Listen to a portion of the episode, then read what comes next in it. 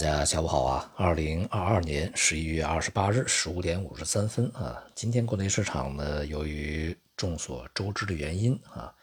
股市、债市和人民币汇率都是出现了这个比较明显的下跌哈。周末的央行啊，也是一如预期调降了存款准备金率二十五个基点。不过呢，正像大家所看到的，在今天的市场里面，并没有因此而得到积极的响应哈。我们在前面也讲过，就是当前中国的经济的问题呢，它不是一个流动性问题啊，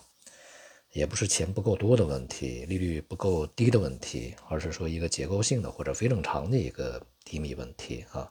主要呢还是由于疫情啊所造成的一个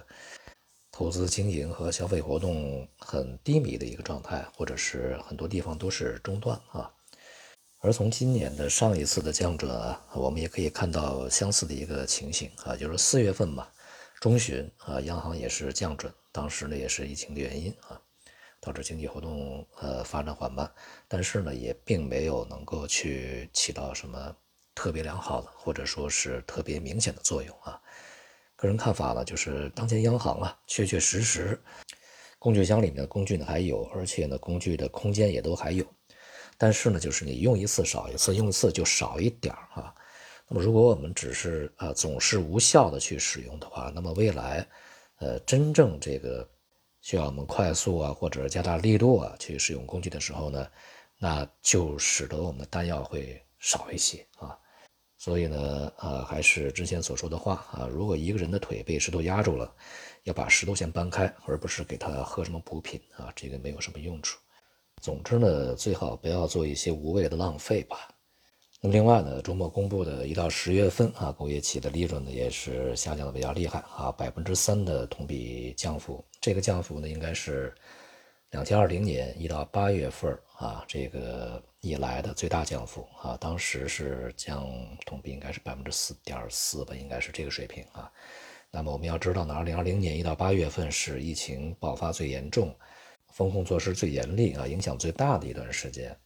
那么现在啊，这个两年多过去了，呃，现重新又回到那样的一个经济下行的状态啊，企业利润下行的状态。可以说呢，我们二零二一年吧，这个二零二零年的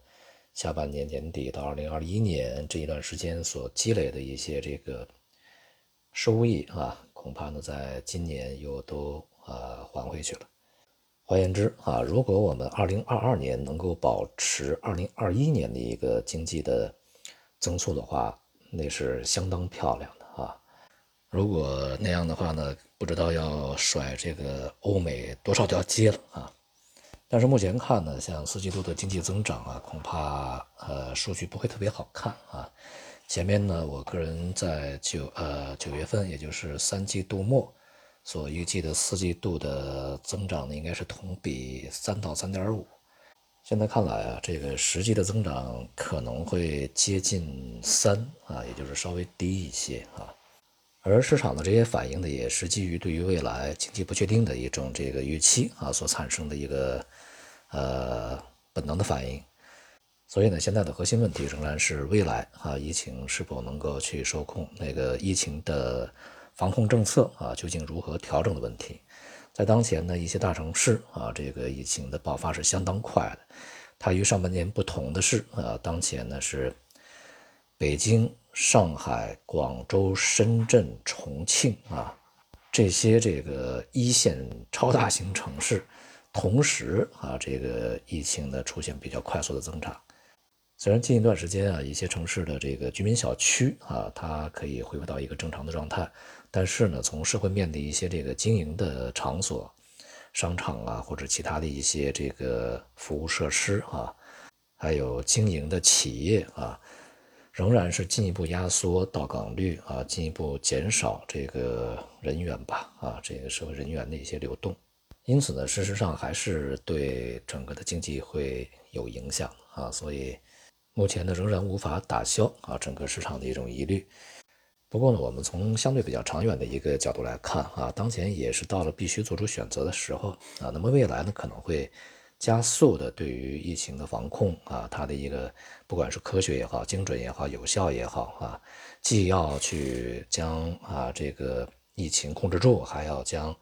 经济发展的好啊，像这样的一些目标呢，你无论怎么样都要去调整到一个比较适度的一个这个程度啊，所以呢，它也有助于啊我们现在经济所面临的最大的问题它的解决。因此呢，就是当前的市场也不至于啊出现这种崩塌式的下跌，而反观今天的这个股市的这种这个突然的下挫呢，其实啊啊是在我们预期的市场这个正常节奏当中的啊。那么未来呢，这个整个市场在发展的过程中，类似的一些情形呢，恐怕会经常出现。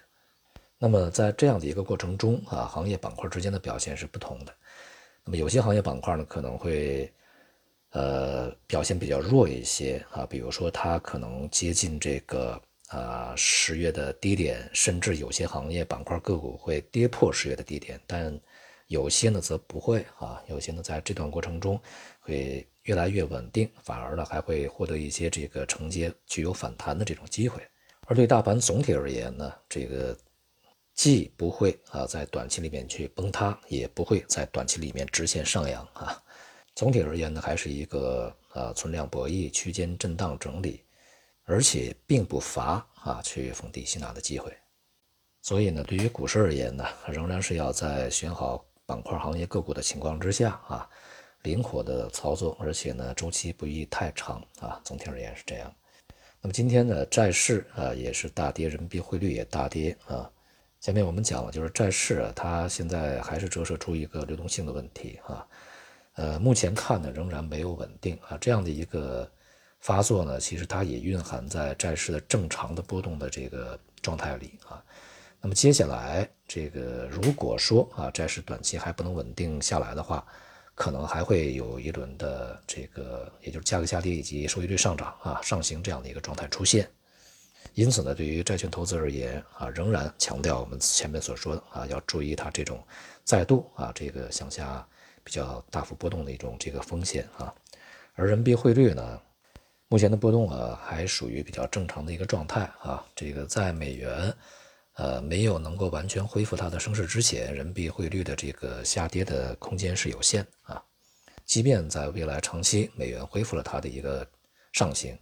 那么人民币啊这个也应该不至于啊出现那种呃极端的这种下跌啊。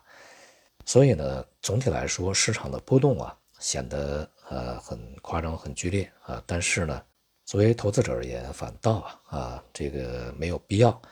为此而惊慌失措呀啊，这个大惊小怪啊，这是市场当前的一个正常的或者说主要的一个特征啊。机会呢总是有的啊，但主要是提供给相对比较成熟的一些投资者的啊。对市场本身的运行啊，这些规律啊、机制不是特别熟悉的投资者啊，就相对捕捉起来比较困难啊。好，今天就到这里，谢谢大家。